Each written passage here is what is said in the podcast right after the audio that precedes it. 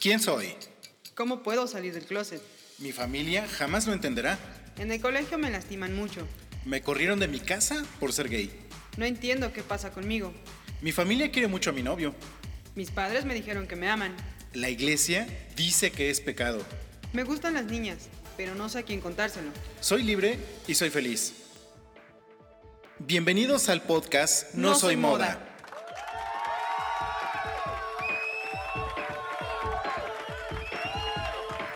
Hola, ¿qué tal? ¿Cómo estás? Bienvenidos nuevamente a No Soy Moda. Mi nombre es Israel González Hola, ¿qué tal? Yo soy Yasmín Mondragón. y el día de hoy, como siempre te lo decimos, tenemos un invitado muy, muy, muy especial el día de hoy.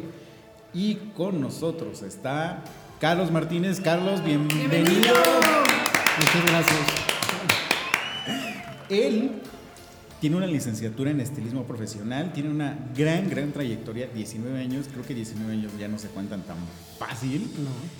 Eh, creo que ha llegado muy, muy lejos y, y también nos contaba que parte de sus pasiones es caminar, disfrutar de su ciudad, disfrutar de la ciudad de Puebla y, que se ofrece de, de guía turístico. Claro, por supuesto. Carlos, bienvenido nuevamente a No Soy Moda. Muchas gracias. Eh, cuéntanos de dónde eres. Soy de la ciudad de Puebla, eh, eh, orgullosamente poblano, por cierto. Ok, ¿cuál es tu edad? 40 años. Wow. Eh, platícanos un poquito de tu familia. Eh, ¿Por quiénes está compuesta? Mi familia está compuesta por mi mamá, mi hermana y ahora mi hijo sobrino. Este, somos cuatro en la familia. Ok, ¿cómo está eso de hijo sobrino? Ah, es un poquito complicado, pero bueno, o sea, este, mi hermana es mamá soltera y yo me hago cargo del niño y pues es prácticamente mi hijo ahora. Ah, qué bonito, felicidades. ¿Cuántos años tiene? Ocho meses. Ocho ¡Qué pequeñito! meses. ¡Guau! Ocho meses. ¿Cómo te llevas con tus papás? Bien, eh, bueno, con mi mamá me llevo súper bien, con mi papá, pues es una relación cordial, te puedo decir cordial, no nos vemos, este, somos muy alejados y últimamente, eh, pues más, pues más. Yo, em, mi papá es homofóbico, para empezar. Ok. entonces eh, mi papá sabe eh, la situación, pero no la acepta. Y pues yo creo que ya a estas alturas del partido ni la va a aceptar y llega un momento en donde pues te tienes que rendir, ¿no? Entonces ya me rendí y lo quiero mucho, es mi papá, pero pues mientras más lejos mejor. Claro. ¿Cuál es tu identidad sexual? Soy gay, 100% y orgulloso también. ¿A qué edad saliste del closet? Uy, bien chavito, a los 14 años. ah, chiquito, chiquito. Es de los pocos que tenemos que desde jóvenes, ¿no? Sí, exacto. Sí. De hecho, o sea, desde que yo tengo uso de razón, desde niño, pues, a mí siempre me gustan los niños. O sea, yo iba al kinder y yo ya veía a un niño que me gustaba y, y yo me acuerdo desde chiquito ya que- querías novio en el kinder. Pues no novio, pero sí me gustaba. Y casualmente era algo bien chistoso porque era el- íbamos juntos al kinder y el kinder estaba muy cerca. Entonces, el niño pasaba por mí todos los días Oh. y me, me- me agarraba de la mano y nos íbamos juntos al kinder. Pero pues el niño me agarraba de la mano para que nos fuéramos al kinder este, De amigos, seguros, ¿no? Sí, claro. Sí, sí, sí. Y yo me acuerdo que ya desde entonces yo me sentía Realizado. caminando, realizado. El modo en Porque- perra. Sí, sí, sí, porque el niño me iba agarrando la mano, ¿no? Ok. A ver, primer pregunta este, incómoda. ¿Con quién fue con la primera persona que saliste del closet? ¿En qué aspecto? ¿A quién ¿Qué le le dijiste dijiste? primero? Ah, ok. A mi hermano. Mi hermano es dos años más chico que yo y él fue el primero que le dije. ¿Cómo se lo dijiste? Ah, pues así, simple. O sea, un día platicando le dije, tengo que, que contarte algo. Estábamos muy chiquitos aparte, o sea, yo salí del closet con mi mamá a los 14, pero a mi hermano yo creo que se lo dije como a los 12 años. O sea, él tenía 10 años. Él tenía 10 años. Ok. Y mi hermano, mi hermano pues tampoco era tonto, ¿no? O sea, mi hermano ya se había dado cuenta. Entonces me dijo, sí, pues está bien, ¿no? Así como, pues como cualquier otra plática, ¿no? O sea, lo mismo estaban platicando de la telenovela de hace rato que de tu sexualidad. o sea, Exactamente. no fue importante. No, no lo tomó así como. No, no le sorprendió, porque al final de cuentas ya sabía, ¿no? Y ya después de eso, este, mi madre tiene una hermana que también es, es gay. Y, este, y mi tía, pues también ya se había dado cuenta. Y casualmente nos llevamos muy poco tiempo, o sea, no sé, un año, dos años. Y, este, y al poquito tiempo de que yo le digo a mi hermano, mi hermano se lo cuenta a mi tía. Y obviamente, pues mi tía también era gay. Y, este, y resulta que un día me dice mi tía, oye, ¿qué onda? Pues tenemos algo que platicar, ¿no? Vámonos de antro. Vámonos a ligar. y, este, y mi tía se volvió por muchos años mi mejor aliada. Porque pues obviamente pues a ella le gustaban las niñas y a mí me gustaban los niños. Y nos volvimos más que hermanos, ella y yo. Ok. Eh, ¿Continuó esa relación con ella? Nos llevamos bien. Ya dadas las circunstancias, los años, ella se alejó mucho tiempo de la familia. Este, ¿cómo se llama? Pues cada quien agarró por su lado. Nos llevamos muy bien, este, nos queremos mucho, siempre ha habido mucho respeto, pero pues como hace añísimos, pues no. Pues ya, cada quien creció, cada Sí, quien claro. se dedica a su vida. Este, pues así que cada quien tiene su propio rumbo, ¿no? ¿Cómo Así fue es. tu salida con tu mamá? Uy, complicadísimo. Mira, pues estamos hablando que fueron otros tiempos, digo, tengo 40 años y, y estamos hablando que se lo dije a los 14. Entonces, eh, 26 no, es, años. Sí, más o menos. no estaba todavía pues muy bien visto el asunto. Pasaban muchas cosas para que yo me animara a, a decirlo. Eh, yo creo que la única que no se daba cuenta de todo esto era ella. Este, yo era una princesita, para empezar, sí, o sea, era una persona súper amanerada. Era mi idea en ese momento, en algún momento de mi vida fue ser transexual.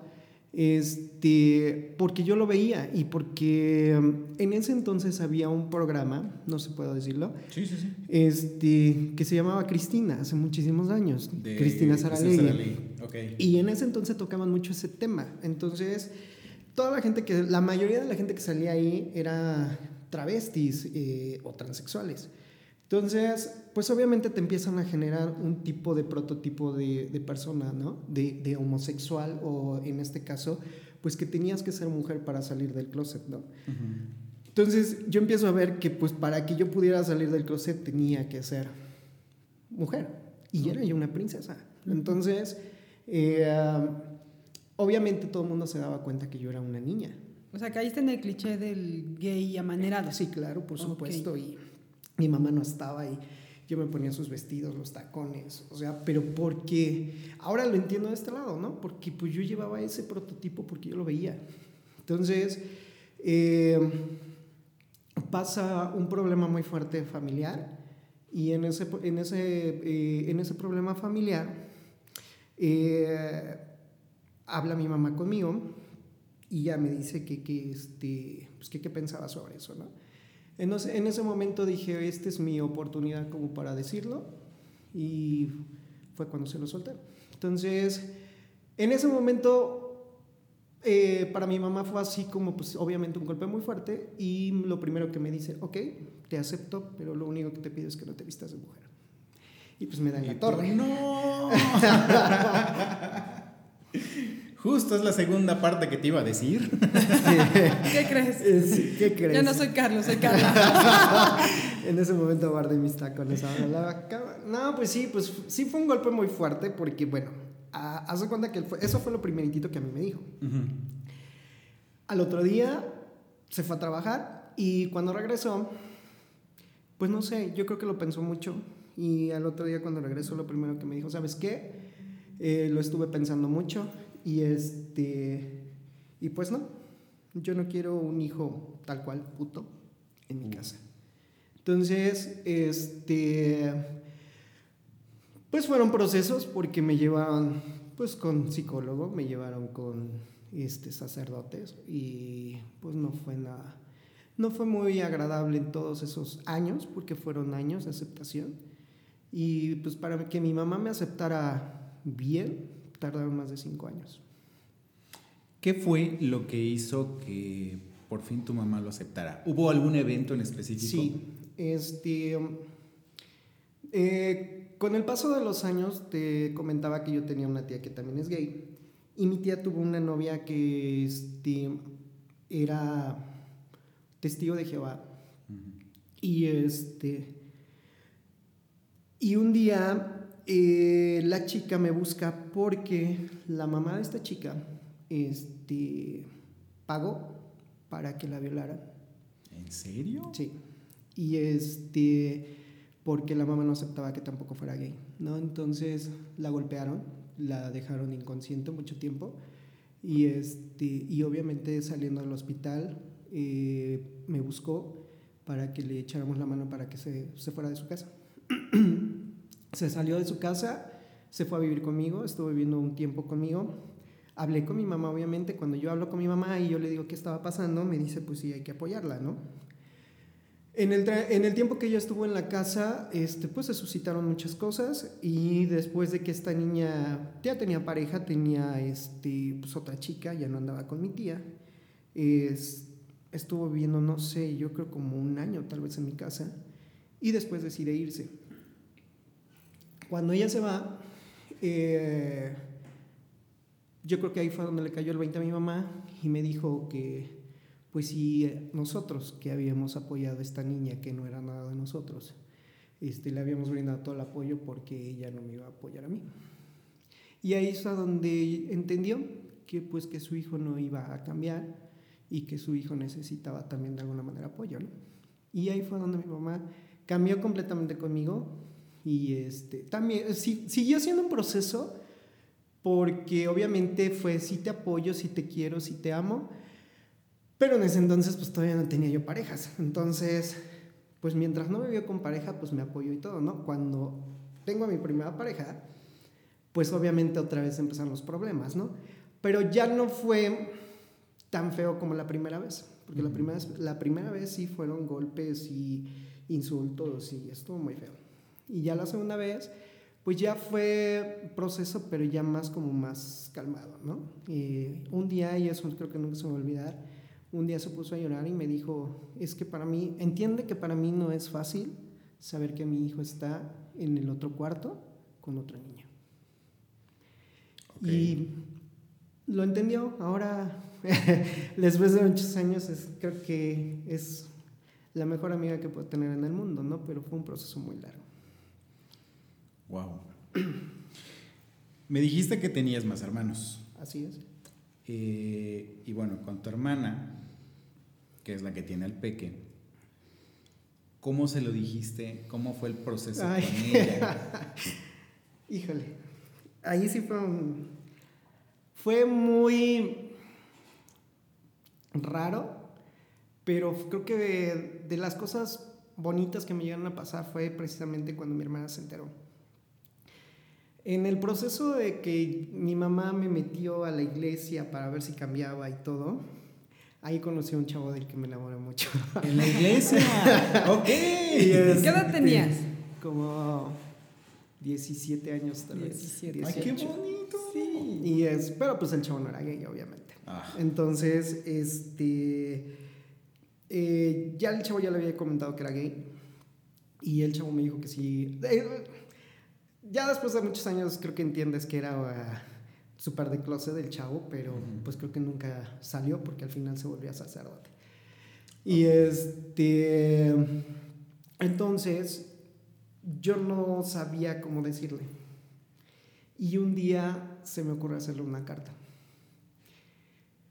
Hago la carta y este y no sé por qué no entregué esa carta y la dejé en un libro y precisamente la dejé en un libro donde un libro de mi hermana y mi hermana se llevó el libro a su, a su escuela. ups. Entonces, un día vamos a traer a mi hermana, porque le íbamos a traer a, a la secundaria, y nos habla el prefecto. Y este y nos dicen que mi hermana estuvo llorando toda la tarde. Y yo así como que dije, ¿y yo a qué, no? ¿Qué le pasa? Está loca. Sí, sí. Está en sus días. Y me dijo el prefecto, ¿sabes qué? Creo que aquí el único que puede hablar eh, con ella, pues eres tú. Y yo así, pues, yo no entendía, te lo juro. o sea, el prefecto ya sabía el tema. Sí, porque mi, eh, o sea, mi hermana encuentra la carta, La lee. la lee, se ponía a llorar y obviamente la encuentran llorando. Y, el- y sacan a mi hermana del, del salón, la llevan con el prefecto y ella habla con el prefecto y le dice que era lo que estaba pasando. Y le habló de la carta. Entonces, me entrega la carta el prefecto y pues nos vamos a la casa. La meto a la recámara y hablo con ella y lo único que hizo fue llorar, abrazarme y me dijo, no me importa quién eres, yo te amo a ti, eres mi hermano y así te amo. Eso fue todo. Vamos a un corte y ahorita que regresemos de este corte eh, vamos a platicar un poco más a fondo de tu vida, de lo que ha sido a partir de que has salido del closet y a la fecha, qué es lo que has hecho eh, y lo, lo- lo que, lo que tú consideres que nos puedas platicar. Recuerda que estamos en No Soy Moda. Regresamos en un momento. No te desconectes. Enseguida volvemos con No Soy Moda.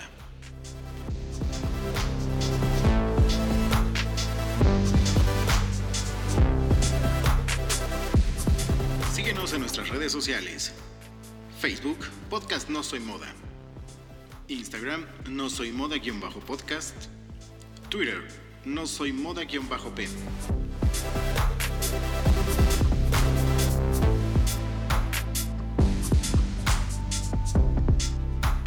Hey, ya volvimos. Esto es No Soy Moda.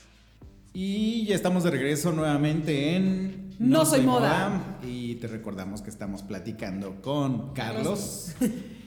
Carlos, eh, después de habernos platicado sobre tu salida del closet, sobre lo emotivo que fue con tu hermana la situación, eh, nos toca preguntarte cómo viviste tú tu sexualidad desde que fuiste consciente en la adolescencia, desde la niñez, en la adolescencia. ¿Cómo, cómo viviste tú esto?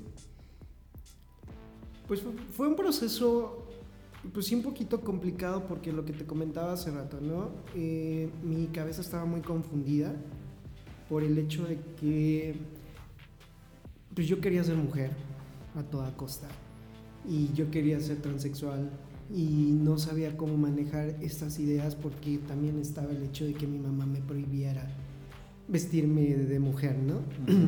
Entonces, sí fue un proceso complicado.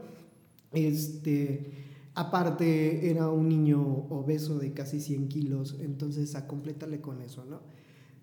Te puedo decir que bullying como tal no sufrí hasta que, ah, bueno, donde yo tengo uso de razón, ¿no? Obviamente en las escuelas era así como el jotito, el amanerado, el, porque te digo que era muy, muy obvio, pero que yo recuerde algo que me haya marcado así, que te diga yo, puta, uh, super bullying, no.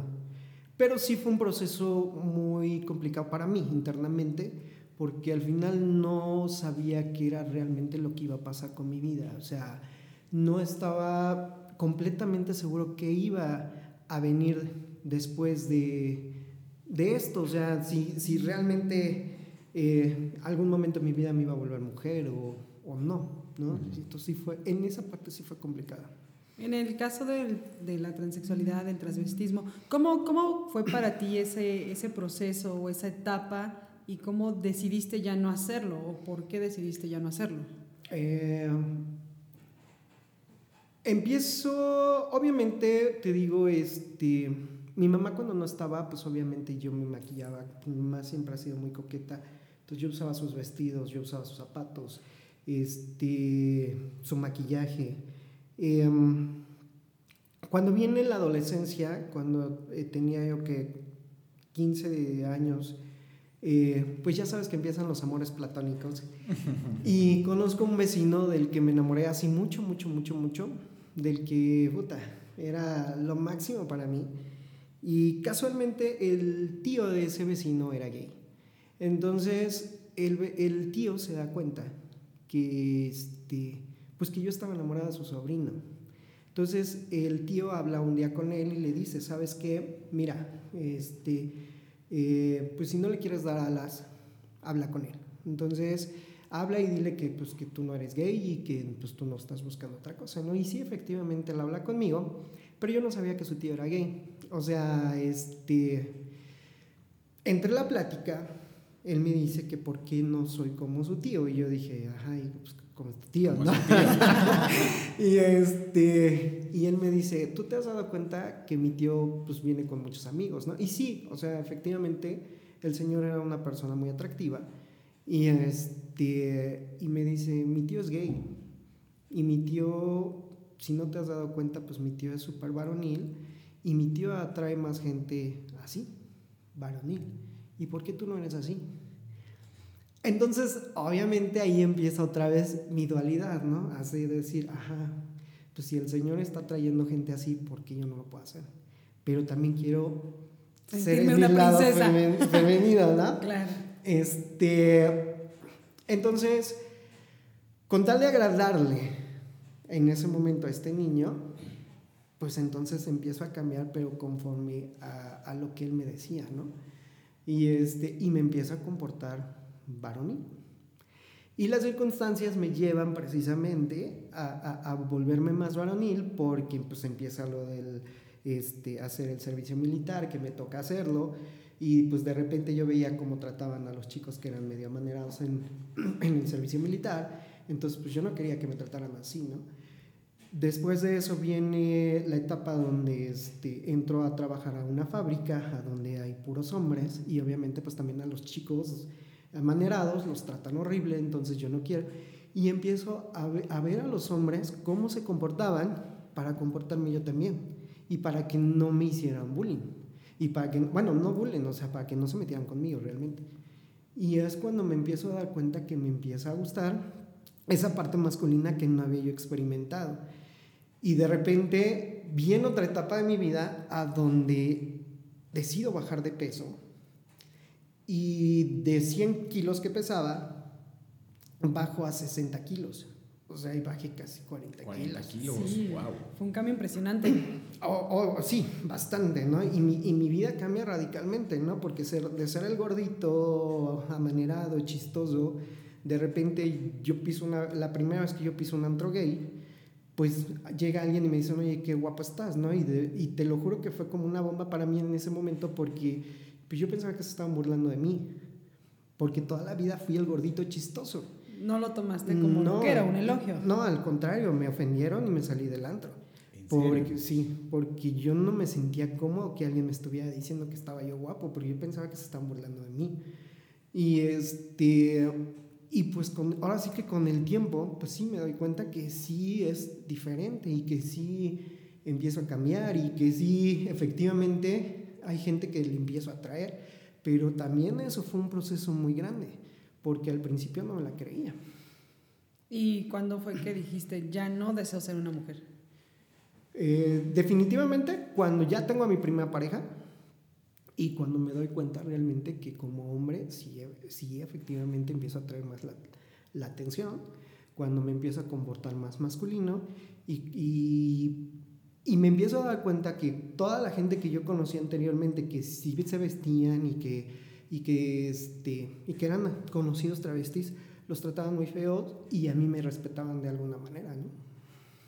Entonces, ¿crees más que fue como una ideología por lo que viste en Cristina Saralegui? Que había como en ese momento una etapa donde si eres gay tienes que ser afeminado. Sí, que mira. realmente ser transexual. Ahora digo, yo soy de las personas que no me gusta como que identificarme con cierto género, ¿no?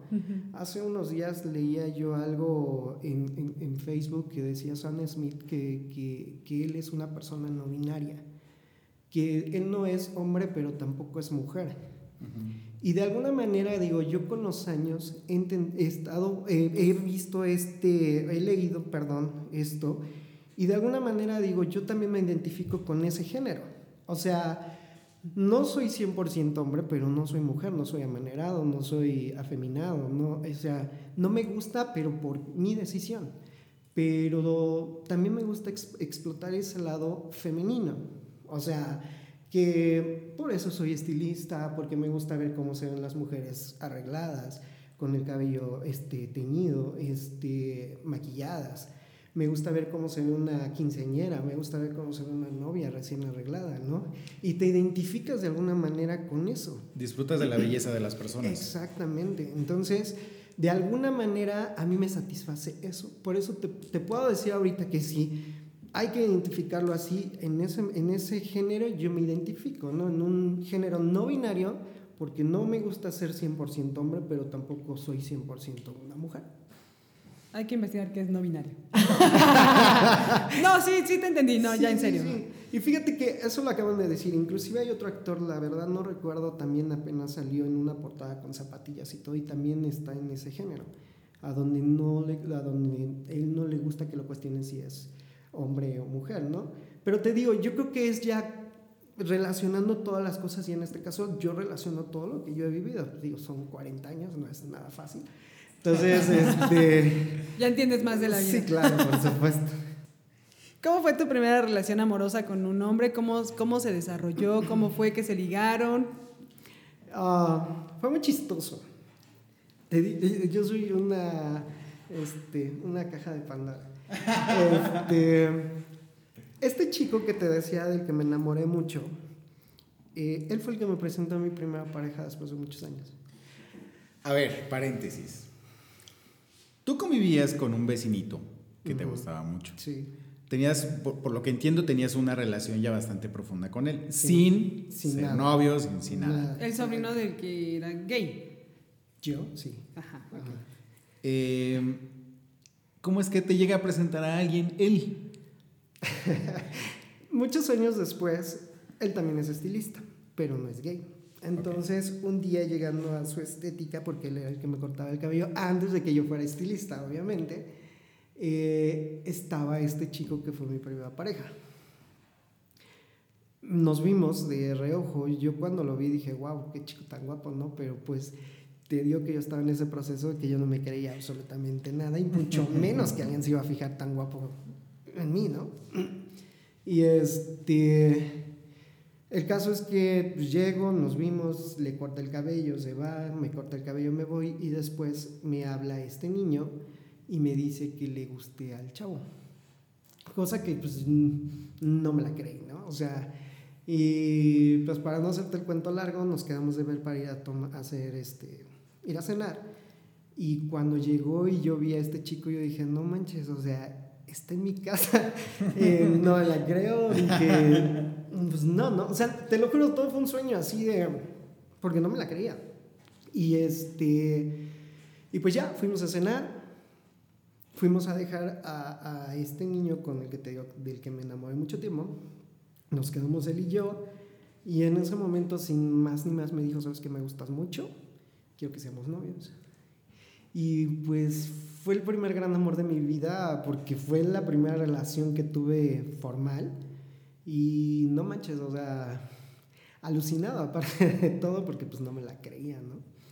Estás, estabas en tu casa bien emocionado. Ay, está aquí, está aquí, está aquí. y, y es esas primeras relaciones. Yo digo que extraño mucho esas partes donde este pues tú ves a alguien y te late el corazón así bien cañón, ¿no? Y pues yo me acuerdo que cada vez que iba a verme, se me salía el corazón así mal pex, ¿no? Pero pues fue mi primera pareja. Actualmente eres soltero, con una relación en Solterísimo, bendito Dios, si gustan. Sus datos en los comentarios. Sí, por favor. Sí, soltero. Tengo año y medio soltero. Ok. Ok. Una pregunta, bueno, regresando al tema con tu papi, me decías que es homofóbico. Sí. ¿Cómo él toma todo esto, tu proceso de, de salida del closet? ¿A él cómo se lo dijiste? ¿Cómo fue? ¿Se enteró? ¿Te vio? Él se enteró. Mm, a alguien de la familia se lo dijo. Este, después un día fue a preguntárselo a mi mamá, me parece. La verdad no recuerdo muy bien cómo estuvo. Y este este, y después mi mamá me dijo, ¿sabes qué? Tu papá ya lo sabe. Hasta ahí. Este, hace unos años falleció mi abuela por parte de él, o sea, su mamá. Y no recuerdo si fue al, al, año, al cabo de año, no recuerdo la verdad muy bien. Nos reunimos, obviamente, de todos los, los hermanos, porque mi papá tiene más hijos. Y este. y entre la borrachera, porque pues, acabamos todos borrachos, este, mis hermanos se juntan, todos mis medios hermanos. Y fíjate que mejor de ellos recibí un gesto muy, muy, muy bueno, muy bonito. Este. Me, me, me, tomé. Ahora sí que me hicieron bolita y me dijeron, ¿sabes qué? Eh, tú no vienes a, la, a, nuestra casa porque no quieres. O sea, nosotros ya sabemos qué onda contigo, lo sabemos desde hace muchos años y te apoyamos y te queremos mucho. Me, este, nuestra casa va a estar siempre abierta para ti, este, eres nuestro hermano y, y, y, también te queremos mucho. Y uno de ellos me dijo, mira, mi papá lo sabe y mi papá sabe perfectamente que eres gay y que en ese entonces andaba yo con alguien y me dijo, sabe que tienes una relación, pero pues mi papá, sabes cómo es y mi papá nunca te va a decir, oye hijo, está bien, está mal y tampoco esperes que mi papá te dé su aceptación, ¿no?